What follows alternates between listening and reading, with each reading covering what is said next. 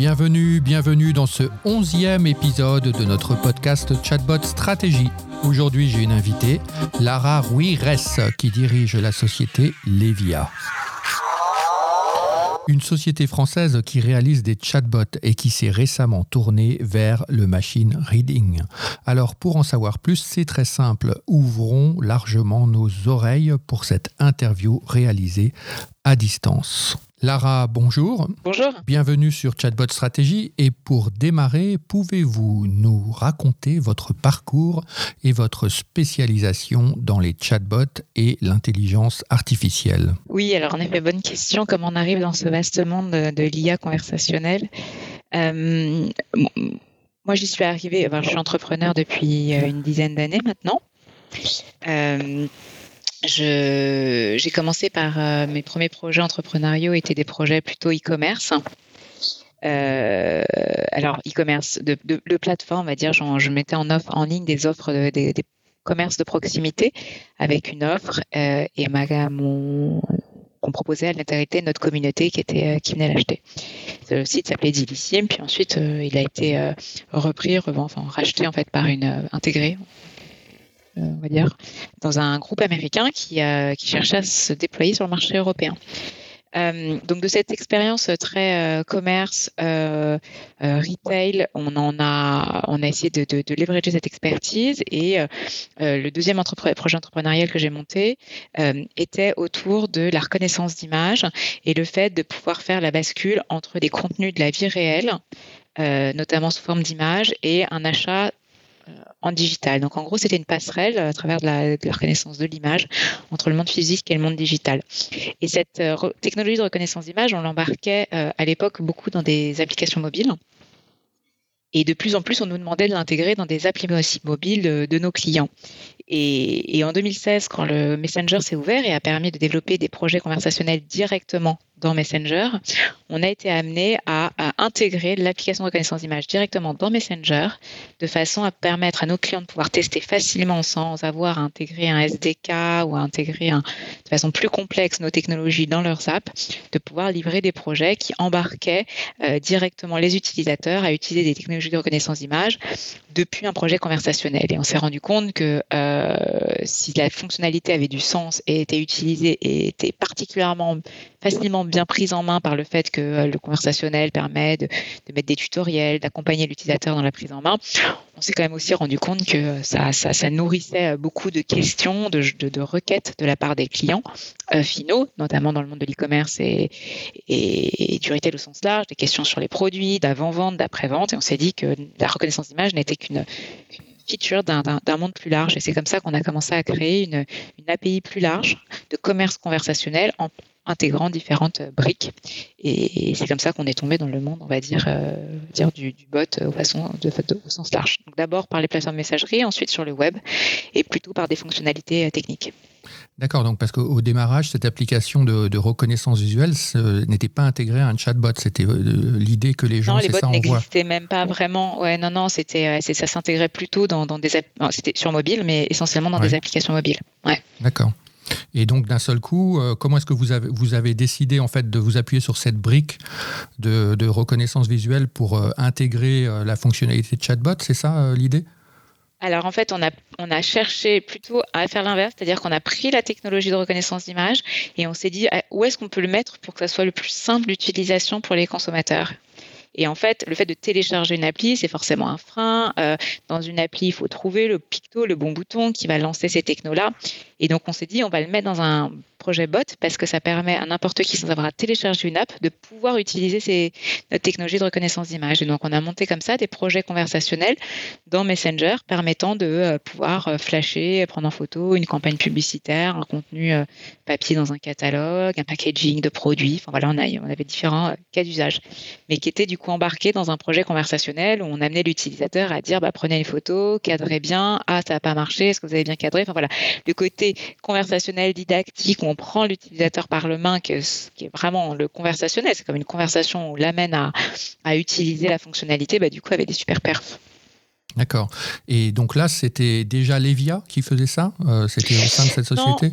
euh, Oui, alors c'était euh, Levia, ensuite ça a été un rebranding, mais oui, oui, c'est la même société. C'est juste que quand on a, au début, le, le, produit s'appelait VisualBot, donc on, avait le côté reconnaissance d'image avec le bot et le côté visuel. Et puis, et puis quand en fait on a commencé à faire beaucoup de projets qui n'avaient pas forcément à chaque fois de la reconnaissance d'image, parce que pour certains clients, c'était pas forcément au moment où ils, livraient, où ils étaient intéressés par un projet conversationnel, pas forcément ce besoin de, de feature autour de la reconnaissance d'image, on a fini par euh, créer une marque plus large qui est Levia, euh, de façon à embarquer euh, l'intégralité des, des, des, technologies qu'on avait. Et alors Levia, pourquoi le mot Levia? Levia, pourquoi? Parce qu'on peut utiliser l'IA pour faire un levier, donc le côté levier autour de l'IA, essentiellement pour, pour ces raisons-là. Aujourd'hui, euh, la, brique de reconnaissance visuelle, elle est encore utilisée ou vous avez complètement switché dans, un univers euh, plus conversationnel, euh, textuel ou... Ouais, aujourd'hui, on fait uniquement des projets conversationnels textuels, essentiellement. Après, ponctuellement, la reconnaissance d'image peut être une fonctionnalité, un, un, des parcours, un des scénarios du bot. D'accord. Et ces, ces chatbots donc, sont textuels uniquement? Il n'y a pas de chatbots vocaux téléphonique euh. Non, alors téléphonique à date, non. Euh, après, euh, on, est amené à faire, enfin sur la partie web, on n'est pas forcément obligé de taper, on peut s'exprimer à l'oral et on va processer du coup le, la voix, le retranscrire en texte. Mais bon, c'est, ça reste quand même de la transcription d'une voix en un texte, donc ça reste du textuel. C'est pas, c'est pas une, la, la voix n'est pas l'interface. Et après, au niveau de la technologie en tant que telle, vous vous appuyez sur une technologie que vous avez développée vous-même ou sur des briques de GAFA? Comment est-ce que ça s'organise? Alors, on a, ça dépend euh, au moment de, de, de, la boîte et du produit. Euh, au fur et à mesure du temps, en, développant des projets conversationnels, au début, évidemment, en s'appuyant sur euh, éventuellement des technologies des GAFA, on a pu commencer à tester, voir quels étaient les besoins du marché, voir ce qui marchait et ce qui marchait pas d'ailleurs. et on a du coup, au fur et à mesure, construit toute une stack technique autour de ça, qui dans certains cas s'appuie sur des technos des GAFA, dans certains, dans d'autres cas s'appuie sur de l'open source et dans d'autres cas a été construit en interne. Donc on, c'est un, savant mélange, hein, on va dire, euh, de, différentes briques technologiques, voire même des briques de, partenaires euh, éditeurs sur des sujets que nous on, ne fait pas. Donc on va s'intégrer avec euh, ou intégrer des briques qui sont pas les nôtres. Mais voilà, c'est un mix entre parfois du GAFA, de moins en moins quand même, de plus en plus des projets open source et nos briques à nous. J'ai vu que vous aviez un partenariat avec Microsoft. Ça consiste en quoi exactement? Alors, on a différents types de partenariats avec Microsoft. On a déjà intégré euh, Microsoft for Startup, qui est euh, le, le, je sais pas comment dire, le, dire le, le, petit poulailler de, de startup de Microsoft. Forme d'incubateur. Ouais, comme un, comme un incubateur. On accède du coup aux, euh, à, aux équipes Microsoft qui nous aident à comprendre les technologies Microsoft, comment ça marche, qui nous donnent des conseils, qui nous font rencontrer les bonnes personnes. Donc un peu ouais, comme un comme un accélérateur d'une certaine façon. Ensuite, on est devenu COSEL, c'est-à-dire que nos technologies ont été validées, labellisées pour pouvoir être revendues par les, commerciaux et les équipes de vente euh, de Microsoft avec tout un modèle du coup économique vertueux dans les, deux sens. La prochaine étape pour nous, du coup, sera éventuellement l'intégration de la marketplace euh, de Microsoft. Et puis en parallèle de ça, on a également intégré l'IA Factory de Microsoft, qui est du coup, pour le coup, un accélérateur, un, accélérateur, un incubateur, un, euh, dire un, un accélérateur, c'est peut-être le bon mot, dédié à des startups de l'IA. Donc là, euh, Microsoft sur Startup est éligible à toutes les sociétés technologiques qui ont des liens avec Microsoft. Et dans la, l'IA, la partie IA, c'est essentiellement aussi celles qui font de l'IA. Mais pas forcément avec les technologies Microsoft. Pas forcément avec les technologies Microsoft, non. Sur votre site web, vous indiquez utiliser les technologies BERT et pour le français Camembert. Vous pouvez nous en dire plus? Ouais, aujourd'hui c'est devenu le cœur de notre technologie. Euh, en fait, on a donc commencé par euh, euh, donc si je dois rentrer un peu dans, dans, dans nous notre spécificité, ce qu'on fait, on, on, on, produit des des bots. enfin, on a développé plutôt une technologie de bots qui à l'origine a, a, a, été pensée pour les problématiques transactionnelles, donc de commerce conversationnel, qui imbrique deux grands scénarios l'avant-vente et la vente et l'après-vente. Les problématiques d'avant-vente et vente euh, nécessitent euh, à mon sens, des technologies conversationnelles pensées pour euh, traiter ce type de problématique qui se rapproche en fait autant de la conversation que, d'un moteur de recherche. Donc, ce qu'on fait en faisant ça, c'est un moteur de recherche conversationnel. On brasse vraiment le côté search et le côté conversationnel. On va comprendre une requête euh, formulée par un utilisateur avec beaucoup d'informations dans sa requête et on va mapper ça avec des facettes d'un catalogue produit en temps réel, de façon à pouvoir soit afficher des résultats de recherche, soit poser des questions comme une conversation, comme un vrai vendeur en point de vente le ferait, en posant des questions complémentaires. Vous m'avez pas donné la couleur, m'avez pas donné une gamme de prix, m'avez pas donné de marque, pour une marketplace par exemple. Et donc on pose quelques questions complémentaires de façon à arriver rapidement à moins de 10 résultats de recherche parce que le format conversationnel nécessite la concision. Oui, il faut que ça aille vite, oui faut que ça aille vite et on n'est pas là pour avoir des pages et des pages. C'est pas le but. Le but, c'est d'aller rapidement en permettant à l'utilisateur de faire ce qu'il ne peut pas faire dans un moteur de recherche, c'est-à-dire exprimer une vraie recherche compliquée. C'est l'anniversaire de ma fille. Dans trois jours, je cherche une paire de baskets de telle taille ou telle taille, telle couleur, si possible avec des fleurs. Qu'est-ce que vous avez disponible? Et cette technologie-là, elle prend aussi en compte, en plus des critères produits, des aspects plus complexes, comme par exemple ici le fait que la demande de conseil soit euh, à l'occasion d'un anniversaire. Oui, oui, ça évidemment en fonction des ça dépend des, ça dépend des projets, ça dépend ce qu'on fait. Évidemment, au moment des, cadeaux, par exemple, cette information-là, on, va la processer et on va du coup aller chercher dans un catalogue, peut-être un catalogue dédié à la, recommandation de cadeaux. Et la technologie BERT, vous l'utilisez uniquement dans le cadre de l'interprétation de la demande client comme un moteur de traitement du langage ou plus largement pour euh, euh, cruncher la base de connaissances? Alors, euh, la, la, partie autour de BERT est utilisée pour nous à d'autres fins. Euh, donc ça, c'est la partie, la première partie dont je vous ai parlé, vraiment sur la recherche produit, la recherche conversationnelle. On, notre métier, ça va être de détecter là pour le coup des entités euh, et de mapper ça avec des facettes d'un catalogue produit et de, euh, générer une conversation qui a du sens. Quand on passe dans la partie plutôt après-vente, euh, on va utiliser des technos de type BERT. Alors, on part de BERT et puis ensuite, on a construit des datasets à nous. On a, mélangé des différents modèles. On est parti, on va dire, de BERT pour ensuite construire des choses euh, extrapolées, on va dire, du BERT. Euh, ce qui nous permet, en fait, on a cherché surtout à, à, craquer un problème qui était comment faire des bots rapidement sans entraînement. Oui s'est rendu compte que euh, ce qui était un énorme frein à la scalabilité des projets conversationnels était l'entraînement au préalable d'un projet et l'entraînement surtout dans la durée. Parce qu'en fait, c'est le, rôle de personne a envie de le faire. Enfin, c'est compliqué en fait comme sujet. En tout cas, il faut une personne dédiée.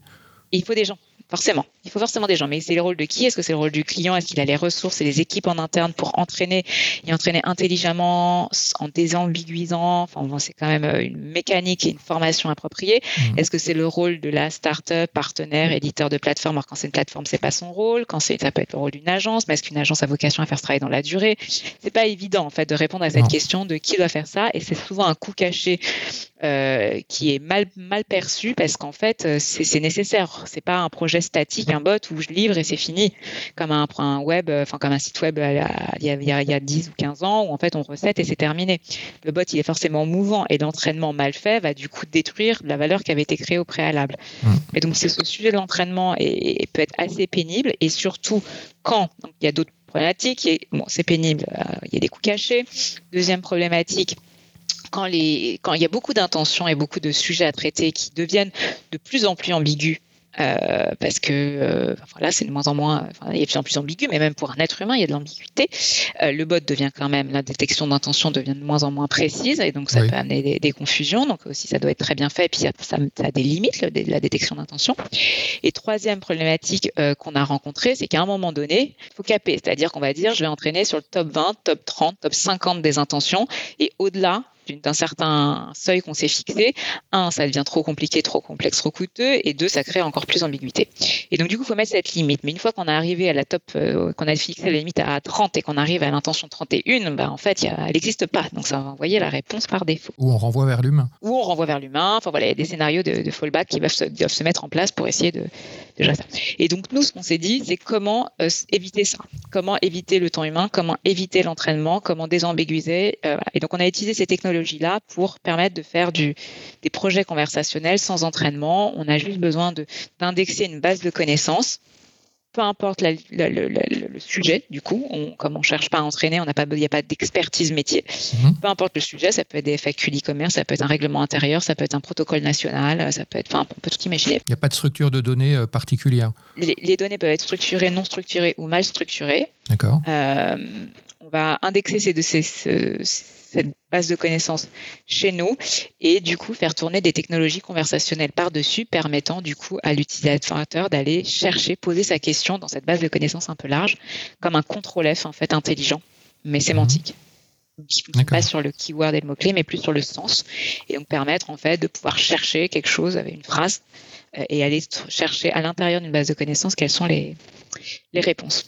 Et, alors, justement, quand, enfin, dans le e-commerce, en général, les bases de connaissances, elles sont très mouvantes. Les catalogues sont renouvelés sans cesse. Euh, il y a des changements de, de prix, mmh. de, nature, de, de, critères, de sous-critères. Enfin, il y a beaucoup de choses, en fait, euh, dans, dans, dans le e-commerce. Donc, effectivement, là, cette solution, elle évite le, elle allège en fait le travail de l'entraînement ou elle l'évite totalement. Euh, mais alors, du coup, votre euh, dispositif, il, tourne en permanence, et il mouline en permanence en fait la base de connaissances pour pouvoir être euh, à jour. Comment est-ce que ça se passe un peu dans le En fait, les modèles sont pré-entraînés au démarrage, donc ils n'ont pas besoin d'être réentraînés de façon permanente. Par contre, ce qu'on a besoin, c'est d'avoir la base de connaissances à jour en permanence. Euh, et donc, en fait, il suffit que par par API, par peu, importe par quelle méthode, on soit capable de réindexer régulièrement la base de connaissances et du coup, à chaque fois qu'on si, si les bases de connaissances s'enrichissent de trois paragraphes, bah, une heure après, la requête qui va être faite par l'utilisateur, du coup, on va lui suggérer ces, paragraphes-là si à, s'ils peuvent répondre à la question.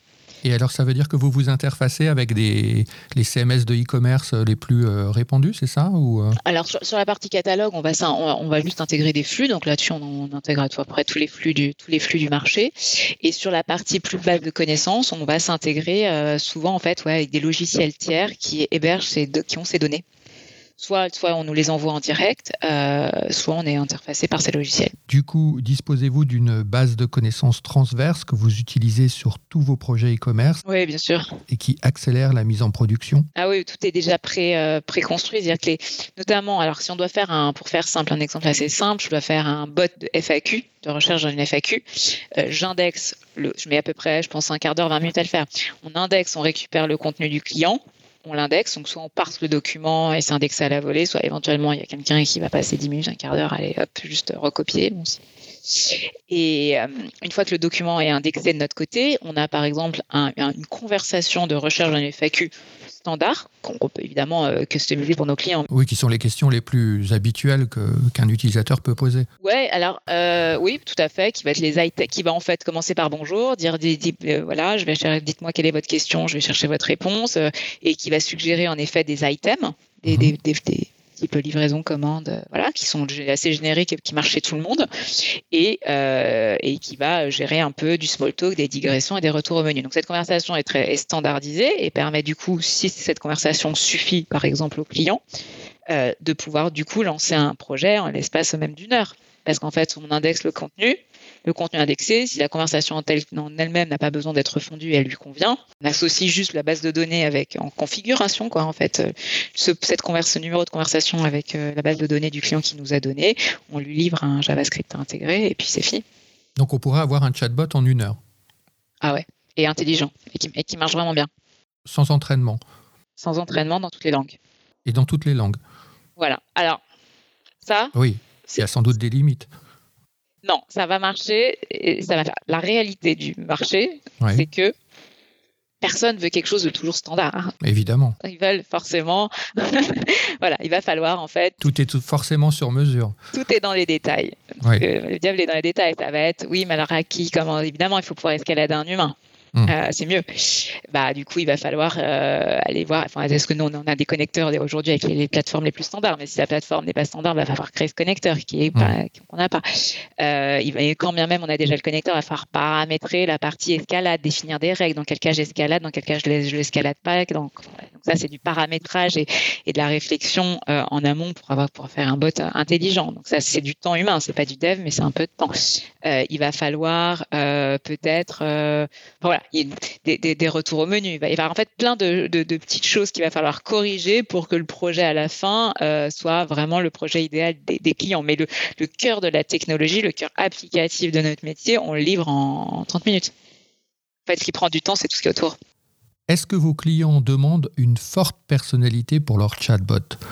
En d'autres termes, faut-il donner un style, un parler, une personnalité forte au chatbot ou au contraire euh, proposer un chatbot relativement neutre? Pour moi, c'est beaucoup le canal en fait qui va impacter, euh, qui impacte ça, et puis l'ADN de la marque. On a été amené à faire des projets très standards et des projets avec euh, un ADN sympa, avec chaque bouton, des emojis, pas d'emojis. Enfin, il y a toute une façon de d'exprimer des choses que certaines marques, en fonction de leur ADN et de l'image de marque, acceptent ou n'acceptent pas de faire. Mais vous recommandez par exemple les emojis? Moi je, recommande les emojis en général parce que ça permet d'exprimer vraiment euh, des choses par pas, pas les emojis, pas les bonhommes forcément qui font des, sourires et autres. Ça, ça, je, le recommande pour du sondage et du rating.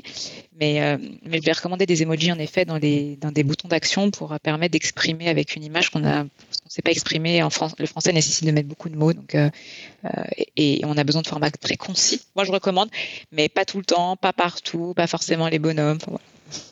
Et alors justement, quand vous parlez de canaux, euh, de ce que j'ai compris, euh, donc il y a l'aspect chatbot, on va dire via Messenger ou un pop-up sur un site web, mais ce que j'ai compris aussi de votre technologie, c'est qu'elle pouvait être utilisée euh, sous forme par exemple d'un moteur de recherche.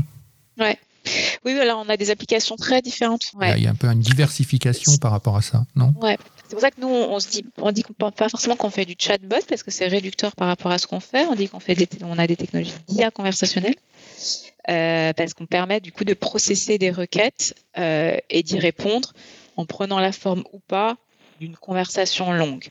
Euh, pour moi, un chatbot est une conversation longue qui va commencer par bonjour, qui termine par au revoir, qui gère des, des discrétions, du merci, du small talk et du contenu souvent riche avec un parcours. Nos technologies peuvent s'intégrer dans des projets très différents où on enlève ce côté UX de conversation et on utilise uniquement nos technologies pour le cœur du réacteur de ce qu'on sait faire, c'est-à-dire processer du texte intelligemment et chercher des réponses. Et donc là, les cas d'application dans ce cas-là peuvent en effet être dans des moteurs de recherche, et plus récemment, on a même été amené à développer un nouveau format qu'on va, qu'on a surtout testé en premier temps sur des fiches produits. Donc, c'est plutôt pensé pour l'e-commerce. C'est comment rendre une fiche produit intelligente. On déploie sur des fiches produits un petit widget qui est en fait juste un bouton d'action qui permet au clic sur le bouton d'action d'ouvrir une, euh, un, un, widget sur la page produit, très court, qui permet de poser une question sur le produit et on livre une réponse mais on fait pas une conversation. Ça commence pas par bonjour, dites-moi qu'est-ce que vous voulez savoir, blablabla. C'est uniquement posez-moi la question sur le produit. Et donc là, l'utilisateur peut taper euh, c'est quoi les dimensions, c'est quoi la puissance, euh, est-ce que c'est plutôt tel, euh, je sais pas, est-ce que c'est plutôt en coton ou en laine. Hop, et le bot va aller chercher la réponse dans le contenu de la fiche produit ou dans les avis ou dans des contenus générés par l'utilisateur. Donc là, on utilise l'IA conversationnelle, mais c'est pas la converse, c'est pas une conversation in extenso. Mais alors, du coup, vous, vous recommandez quoi? Le, moteur de recherche intelligent comme ça ou le chatbot ou les deux en même temps? Quel, est, le, quel est votre point de vue là-dessus? Euh, Moi, je pense qu'à terme, tout ça va se fondre en, un outil qui permettra, qui aura juste en fait la vocation de répondre aux questions des utilisateurs, peu importe la façon dont ils expriment, par la voix, par le texte, que ce soit une question de recherche de produits qui normalement aurait dû transiter par un moteur de recherche et qui là va transiter par un outil plus large, que cette recherche porte sur le catalogue produit, que cette recherche porte sur la FAQ, que cette recherche porte sur un produit, enfin sur une question sur un produit, peu importe, je pense qu'à terme, tout ça sera réuni au sein d'un même outil qui permettra d'obtenir une réponse à une question formulée en langage naturel. Mais peut-être qu'on va se passer des, des, small talk du type bonjour, euh, je suis votre euh, assistant, nanana, oui, pour aller plus vite à la plus vite à la réponse en fait. Je pense que ça sera intégré de façon complètement native dans le dans, dans, dans, dans, dans les interfaces. En fait, ça sera plus parce que euh, je pense que ça sera, ça sera très old school de voir ces petits bonhommes qui pop-up euh, en bas et à gauche des sites. Euh, ça sera finalement en fait embarqué dans l'interface. J'aurai un grand champ dans lequel je peux poser une question et, ça, et, et, si la question n'est pas assez précise ou appelle, on va dire des précisions, et ben du coup, il va avoir un dialogue qui se met en place. Si ma réponse mmh. est plus précise, je vais avoir une réponse qui va m'être livrée. Et puis, si j'ai besoin de parler à quelqu'un, et je vais pouvoir peut-être éventuellement à ce moment-là parler à quelqu'un. Et là, peut-être à ce moment-là, une fenêtre de chat s'ouvrira avec un, un, opérateur qui prend la suite. Je pense qu'on on arrivera à terme vers des interfaces de UX conversationnelle complètement euh, refondues. Oui. Et on n'y est pas encore parce que ça nécessite, euh, beaucoup de travail déjà. De, pour un site, c'est compliqué de se détacher de son moteur de recherche. C'est quelque chose d'extrêmement engageant. Donc avant d'en arriver là, mais je, vois bien que des certaines marques les plus les plus avant-gardistes cherchent aujourd'hui à aller vers, notamment sur le mobile en fait, parce que l'expérience mobile fait que la navigation dans des filtres est compliquée et donc ils cherchent à euh, se passer de cette navigation un peu complexe et d'essayer d'offrir euh, des, interfaces comme ça qui mêlent à la fois conversation, image. en fait, je pense qu'il faut juste essayer de reproduire un peu le, ce qu'on fait dans la vie de tous les jours, la façon dont on parle à un vendeur dans un magasin. Et souvent, on lui dit non merci au début. c'est vrai. C'est seulement quand on trouve pas, en fait. Non, et puis l'intelligence d'un bon vendeur, c'est de revenir aussi au bon moment, quand on voit que la personne hésite, d'apporter de la valeur ajoutée au moment où en fait la personne en a besoin. Et ça, par une IA peut le faire. Oui, c'est ça. C'est-à-dire qu'à un moment donné, il va falloir s'attaquer à l'analyse du comportement euh, client. Ouais. Ah ouais, je pense qu'une IA à un moment donné sera. Aujourd'hui, c'est pas c'est pas euh, forcément là-dessus que les que, le monde du conversationnel brille parce qu'il y a plein de chantiers à faire avant, mais mais, euh, mais oui, oui, un jour, on, on en viendra à ça, à, des bots euh, ou des extrêmement contextualisés en fonction de nos parcours. Et alors, euh, il faut beaucoup de monde pour faire ça? Quelle est la taille de, de, Levia? Bah, nous, non, non, nous, on est petits, on est une petite dizaine. non, il n'y a pas besoin de. il n'y a pas besoin. non, enfin, alors le, fait qu'on s'épargne la partie entraînement fait que du coup, on a une structure assez légère. Levia, notre particularité aussi, c'est vrai, c'est d'être le sweet spot entre la R&D et le marketing. Moi, j'ai un profil, alors moi, j'ai plutôt un produit produit, mais euh, mon associé est plutôt marketing vente d'un côté, et puis de l'autre côté, plutôt R&D euh, data science. Euh, et en fait, on, essaye de réunir d'apporter le meilleur des deux mondes, c'est-à-dire la connaissance de l'état de l'art, de là où on est, les labos de recherche en IA sur les sujets que nous on adresse, qui est le NLP, le NLU, machine reading, et puis de l'autre côté notre connaissance du client final, du consommateur, parce que je vous ai parlé de mon parcours, euh, j'ai été moi-même, euh, j'ai piloté des, projets e-commerce, donc je sais ce qu'attendent les consommateurs, euh, je sais également ce qu'attendent les marques, les, corporates, et donc du coup avoir cette vision un peu croisée des demandes, l'état de l'art avec avec la réalité business. donc ça c'est un peu notre force. Et puis après, nos, équipes sont des gens qui s'y connaissent particulièrement bien sur nos problématiques, sont vos clients Des entreprises de e-commerce essentiellement? Alors à l'origine oui, à l'origine on venait de là. Euh, aujourd'hui de moins en moins, euh, enfin de toujours, enfin ça l'est toujours, mais euh, il y a également bon travail sur d'autres projets qui ne sont pas de l'e-commerce parce que les technologies qu'on a beaucoup travaillé, notamment durant toute l'année 2020 et tout, et tout le confinement, nous ont permis de enfin pas pendant le confinement, mais bon, bref, l'année 2020 qui était une année particulière, euh, on s'est plutôt concentré sur travailler la, R&D et le produit que, que, la partie vente. Et, du coup, euh, les technos sont suffisamment génériques pour être permettre d'être euh, déployés dans tout type de, de, de, de secteur d'activité. Et puis, euh, on a aussi euh, changé un peu la façon de notre modèle économique en cherchant de plus en plus à être une solution revendue par un tiers plutôt qu'une solution achetée en direct par un client final. Alors on fait, on fait les deux et quand on est amené à, proposer une solution à un client final, on va gérer un projet de A à Z, donc avec nos technologies et du professional services pour livrer le projet qu'il souhaite, mais on va de plus en plus intégrer nos briques chez des partenaires qui sont soit des partenaires de live chat, soit des partenaires de euh, plus larges de relations clients, de relations employeurs, enfin voilà, qui ont besoin de, de ces technologies-là pour améliorer leurs produits ce serait un peu vous positionner comme un éditeur de logiciels, c'est ça? Oui, ouais, complètement. On est un éditeur de logiciels, on est de plus en plus un éditeur de logiciels vendu en euh, vendu par d'autres logiciels. Intégrer notre logiciel en marque blanche ou par marque blanche. D'accord. Et alors, euh, en dehors de, donc, du coup des secteurs du e-commerce, vous, vous commencez à vous déployer euh, ailleurs? Alors, beaucoup dans les RH et l'IT. D'accord. donc, dans la relation employeur-employé. comment, là, c'est complètement autre chose. Ouais, mais ça reste de la base de connaissances avec euh, des requêtes, hein, des requêtes sur, euh, je sais pas moi, comment euh, j'ai une voiture de fonction, j'ai un pneu crevé, qu'est-ce que je fais? Mais oui, donc en fait, peu importe, on va dire le type de document qu'on va va avoir. On a les modèles étant pré-entraînés au démarrage, ils n'ont pas forcément besoin d'avoir une expertise par industrie, ce qui nous permet de tester beaucoup de choses dans des domaines extrêmement différents. Euh, qu'est-ce qu'on a fait? On a fait sur des documents juridiques, on l'a fait sur des documents internes de société, euh, charte de télétravail, protocole interne, règlement intérieur, sur des documents édités par le ministère du Travail, euh, et puis sur des documents plus classiques FAQ de site e-commerce peu importe, on va dire, le, domaine d'activité, la technologie va marcher de la même façon. On, fait, on, fait, on a un moteur de recherche sémantique pour chercher une base de données, une technologie d'extraction qui permet d'extraire dans un contexte, dans, dans, une base de données, le paragraphe, le mot, le groupe de mots ou le paragraphe qui répond à la question. Ça marche dans toutes les langues et dans tout type de contenu. Alors ça marche dans toutes les langues, mais c'est euh, langue par langue, c'est-à-dire qu'il y a une, adéquation entre la langue de l'utilisateur et la langue du document. Mm. Euh, c'est ça, vous ne faites pas de la traduction euh, dynamique de documents ou des choses comme ça? Non, on récupère des documents qui sont déjà dans la langue de travail du projet. De toute façon, la traduction automatisée dynamique, ça, ça pourrait poser des problèmes. On n'a pas, pas regardé cette piste, non. Ouais.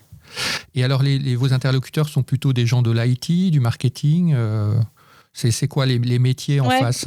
Alors, ça dépend beaucoup du client en face. Dans, quand, quand, on a en face une boîte assez technologique, ça va être les gens du produit. Oui. Parce qu'ils cherchent du coup à améliorer leurs produits en intégrant des, nouveaux, nouvelles briques. Quand on est dans le monde plus traditionnel, ça va être les gens de, soit de l'e-commerce, soit de la relation client. Euh, et parfois qui appartiennent à un nouveau métier autour de l'expérience client en général.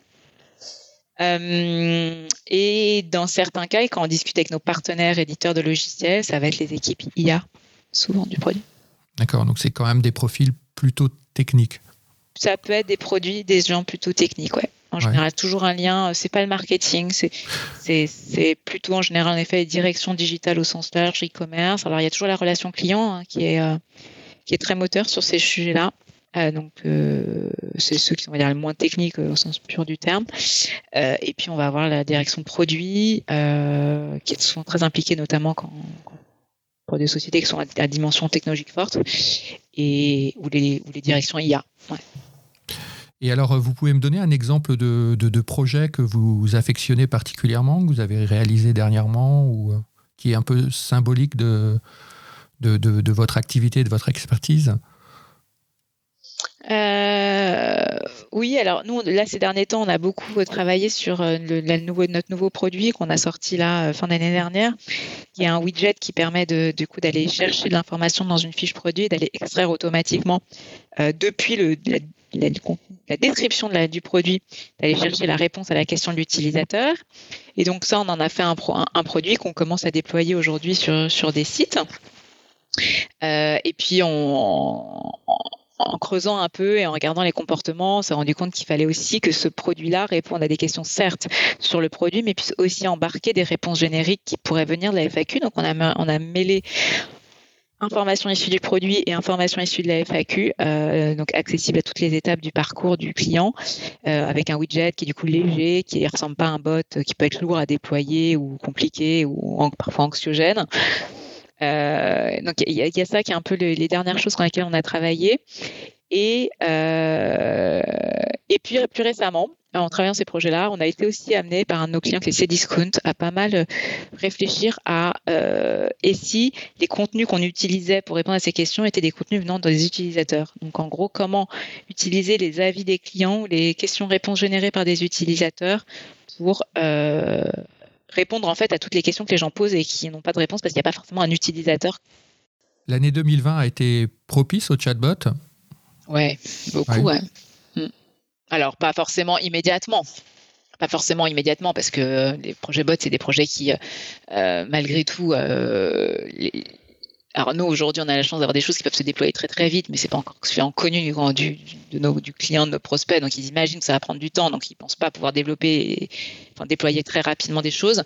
Donc les projets 2020 ne sont pas forcément conclus immédiatement des projets qui se lançaient parce qu'il fallait quand même qu'il y ait des ressources, des équipes qui soient présentes. Ça, pour moi, une des difficultés aussi de déployer un projet bot, c'est que ça mêle différentes équipes qui n'ont pas forcément l'habitude de travailler ensemble. Et, c'est impératif qu'ils travaillent ensemble parce qu'en fait, euh, le parcours utilisateur imbrique euh, un bot qui va devoir parler, enfin répondre à des problématiques qui touchent différentes équipes au sein de la boîte et il faut que tout le monde soit bien d'accord sur le scénario, comment comment on le met en place. Il faut que ces équipes se parlent et, souvent c'est là la difficulté, c'est de faire en sorte que, euh, les projets avancent quand différentes équipes sont mêlées. Donc l'année 2020 a évidemment nourri beaucoup de réflexions sur le sujet, beaucoup d'intérêt, pas forcément déployé des projets qui ont été déployés, mais ils ont commencé à s'accélérer euh, dernier trimestre 2020 et aujourd'hui on voit pas mal d'appels d'offres arriver début 2021. Oui, puis de toute façon, maintenant, il faut bien s'organiser parce que mm. la situation peut durer et, les chatbots peuvent, peuvent aider quand même. Bien sûr.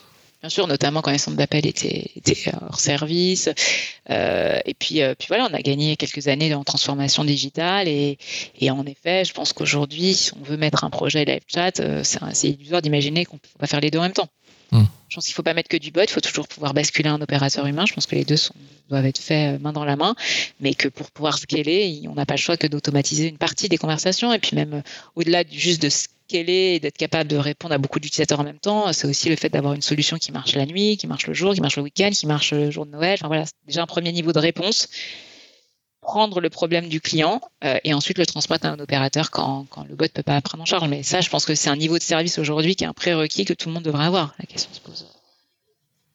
Ne devrait même pas se poser d'avoir ou de pas l'avoir. Et ça, je trouve que ça a beaucoup évolué. De plus en plus de sites ont au moins un live chat alors du coup qui marche pas forcément euh, toute la journée, mais, euh, mais ils ont au moins mis ça et je pense que ça va dans le bon sens.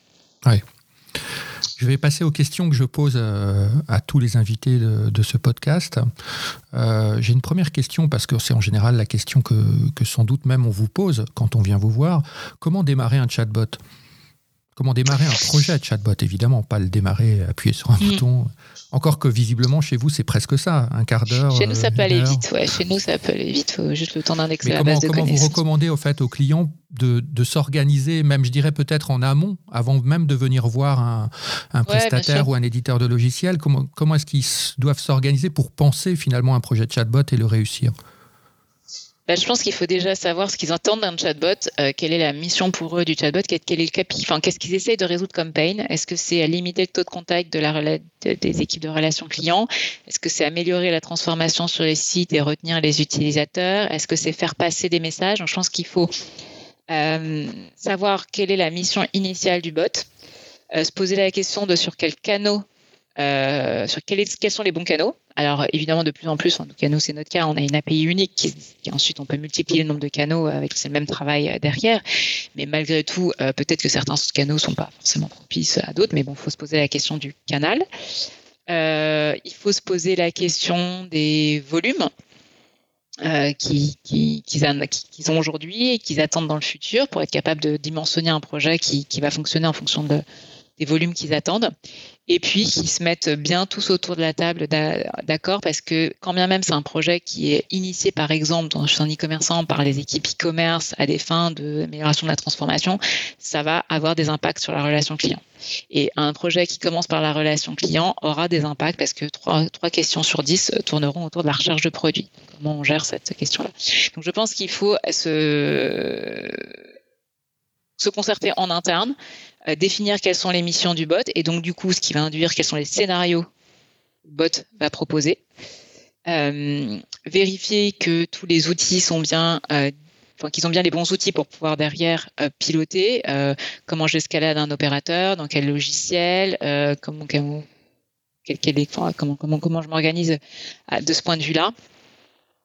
Et puis pas euh, essayer de faire euh, essayer de d'être simple oui efficace éviter de rajouter des fonctionnalités et ne pas trop fantasmer sur la technologie non, pas déjà pas fantasmer ouais, sur le, ce que ça peut faire un bot ne comme le cerveau d'un enfant il ne sait répondre qu'aux questions qu'il a qu'on lui a appris hum. en général alors nous on n'a pas cette logique d'entraînement mais on peut ne, quand même on ne répond qu'aux questions pour lesquelles qui a, la réponse est dans la base de connaissances hum, hum. donc vérifier en amont. Oui, il n'a pas l'imagination d'un enfant. Non, on pas. et heureusement d'ailleurs quand même. Alors on a testé, hein, on a testé des choses, on fait de la génération de langage, notamment avec les nouveaux euh, modèles type GPT-3. Euh, on a testé de générer du langage, mais, mais, voilà, ça, ça, comporte certains risques et donc c'est pas mis en production. On le teste euh, encore en stade R&D chez nous. Euh, mais donc du coup, il faut euh, savoir est-ce que l'information est disponible en interne, euh, est-ce que j'y accède? voilà, le, être conscient sur le fait que si plus il y a d'informations, plus le bot sera intelligent. Oui. Et, les facteurs de succès ou de, et de risque et ou de risque? Bah, Le succès pour moi, c'est être être fin dans, dans la passerelle entre le bot et l'humain, mhm. le faire finement, intelligemment euh, bien détecter à quel moment l'utilisateur doit passer un, un opérateur. Euh, faire des, enfin voilà, puis après faire des réponses courtes, euh, concises. nous, on a la chance d'utiliser des technologies qui nous, qui, ne nécessite pas de devoir refondre le contenu de nos clients pour les raccourcir pour un format bot. En fait, comme on a une suite d'extract, on va les extraire à l'intérieur d'un texte qui peut être assez long, le mot, les mots, les phrases qui répondent à la question. Donc, on est obligé de, rendre tout ça plus concis, mais, mais s'ils n'utilisent pas des technos comme les nôtres, il faut, il faut que ça soit concis. Parce que sinon, on ne peut pas livrer un paragraphe énorme. Il faut réécrire. Mmh. Nous, nos technos nous permettent de ne pas le faire, mais, mais sinon, il faut penser à réécrire ces contenus pour que ça soit compatible, conversationnel. Euh, et puis il faut savoir, euh, il faut savoir quoi en attendre euh, et, et, et, être sûr que tout le monde est bien au diapason et a bien les mêmes objectifs dans la société. et l'échec, pour moi, les projets qui vont échouer sont des projets qui seront trop compliqués. pas fait par les bonnes, pas, pas portés par des personnes qui s'y connaissent. Je pense que c'est quand même, ça paraît simple sur le papier, mais en fait, des projets de bots sont quand même un peu compliqués. Mhm. Euh, compliqué dans le sens où, euh, où, ça va brasser, pour que ça soit bien fait, différents types de technologies. Euh, les scénarios peuvent quand même, même si on essaye de faire les choses simples, quand c'est bien fait, il y a des retours en arrière, il faut gérer les retours au menu, reposer la, question, mais pas retourner exactement au même endroit dans le parcours, sinon c'est pénible. Toute cette gestion et cette, cette, cette gymnastique est pas forcément évidente à prendre en main pour quelqu'un qui n'a pas plusieurs années d'expertise sur le sujet du conversationnel. Euh, donc je pense qu'il faut être entouré des bonnes personnes pour que ça marche, et sinon ça peut vite euh, tourner au fiasco. Euh, et puis traquer, regarder, itérer et être bien conscient que ce sont des projets extrêmement agiles. moi, la clé du succès aussi, c'est l'itération permanente. Il faut mettre. Et puis oui aussi, il faut mettre en prod. Ce ne sera pas parfait, mais il faut mettre en prod. Parce que c'est en, en, Ouais. C'est en confrontant après aux requêtes des utilisateurs qu'on améliore, mais comme ça, ça améliore très vite. En regardant dans les premiers jours, on regarde, on voit les trous dans la raquette, on voit où est-ce qu'il y a un cul-de-sac, où est-ce qu'il faut ramener l'utilisateur, comment améliorer tel ou tel KPI. En fait, en quelques jours déjà, en confrontant aux utilisateurs, c'est on gagne énormément en perf. Donc il faut, il faut se jeter à l'eau euh, et, et, pas le faire trop, pas, passer trop de temps à recéter en interne. Faut, faut le confronter. Et alors, dans 10 ans, un chatbot, ça ressemble à quoi? Vous l'avez évoqué tout à l'heure en disant euh, ça aura peut-être plus l'apparence du petit pop-up qui s'ouvre et qui euh, lâche un petit bonjour en disant qu'il est l'assistant qui va rendre plein de services. À quoi ça ressemblerait? Vers cette interface unifiée que vous, évoquiez tout à l'heure? Ouais, euh, je pense que ça sera en effet une interface un peu globale qui mêle à la fois dialogue, conversation, mais également euh, réponse, euh, réponse rapide qui nécessite pas forcément d'avoir une conversation euh, globale, un espèce de, mix entre un moteur de recherche, une conversation. Est-ce que tout passera par Siri? je, pense que c'est pour moi, c'est pas les mêmes usages, la voix et le. En fait, je, je pense que il faut la voix est extrêmement utile, mais qu'il faut de l'image en rendu. C'est-à-dire que l'expression par la voix permet de faire gagner beaucoup de temps et donc je pense qu'on aura dans toutes ces interfaces-là à terme en effet la capacité de pouvoir s'exprimer par de la voix parce qu'on gagne du temps. Mais par contre, la réception du message, elle, ne doit pas être forcément qu'en audio. Surtout dans le e-commerce. Ouais. Ouais, surtout dès qu'il faut afficher des produits et autres, ça, ça, devient insupportable. Et en fait, c'est plus agréable, enfin, c'est sympa de pouvoir l'exprimer par la voix, mais c'est sympa de le recevoir par l'image parce qu'en plus, déjà, on met moins de temps à lire qu'à écouter. En fait, ça peut aller plus vite. Hmm. Euh, et donc il faut un subtil, il faut que ça soit de façon, de façon subtile qu'on puisse euh, mêler les deux. Ouais. Mais je vois même les devices euh, à, la, à, la, maison, les Google Home et Co, sont de plus en plus équipés d'un écran. Oui.